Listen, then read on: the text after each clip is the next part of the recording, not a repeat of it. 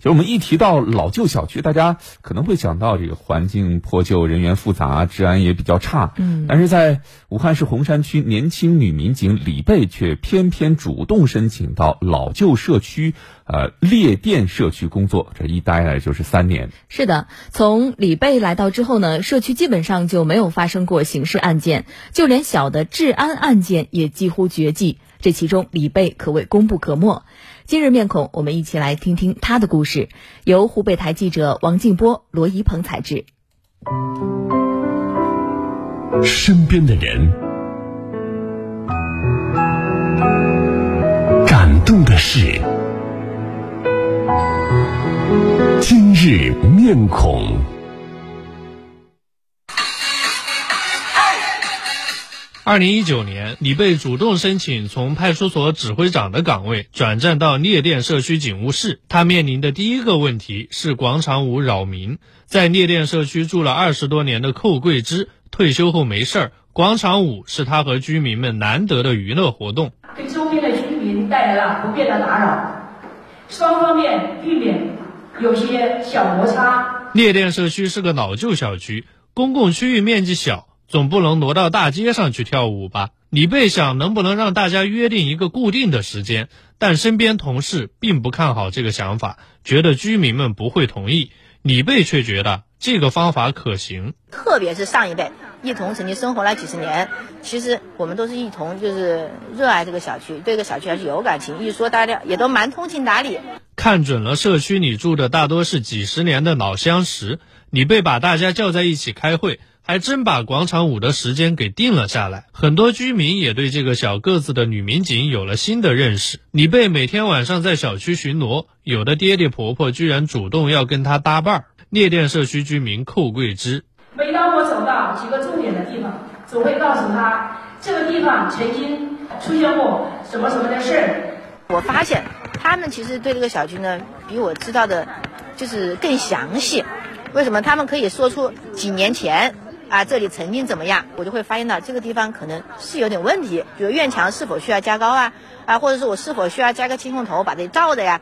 除了要保障大家居住环境安全，社区民警还要关心居民的网络安全。近年来，电信诈骗频发，但自从李贝来到聂店社区，三年的时间里没有发生一起电信诈骗。一定要把咱们小区的居民啊，或者是辖区的那些企事业单位都发动起来，让他们一同参加进来。然后就就出现了，比如说大家一起响口号啊，大家一起做宣传呐。李贝把社区的热心群众叫过来，大家一起来想宣传口号，于是有了内幕消息炒股票，全是骗子设的套。我见过世间最美的情话，就是骗子的鬼话等一连串搞笑上头的标语，还自编自演反诈短视频，增加趣味性的内容，让大家更乐于接受。时间长了呢，我们也成了宣传员。广播员了，因为我们回到家里啊，也给自己的亲朋好友，叫他们也认清犯诈骗犯的手段之高明，叫他们千万不要上当。聂店社区始建于一九五八年，当时武汉因建电站而有大批职工和家属在此落脚。几十年过去，这里已经非常老旧，因为没有引进第三方的物业公司，环境卫生一直不好。引进物业这事儿，本来最操心的应该是社区居委会，但李贝也跟着参与了进来。那个社区和我们警务室都在一层楼，就是隔着一道墙。我们在一起真的之前讨论过这个事，讨论过很很多次。然后这个事儿如果万一不解决的话，咱们公安面临的问题也很多。哎，最直接的是治安不好。一番打听下来，李贝和居委会听说有一种信托物业适合引入到老旧小区，但包括李贝本人也是第一次听说这种物业公司，只有先下功夫了解清楚，才能跟居民们介绍。就是咱们的小区居民交钱，他不是交到公司的账户上。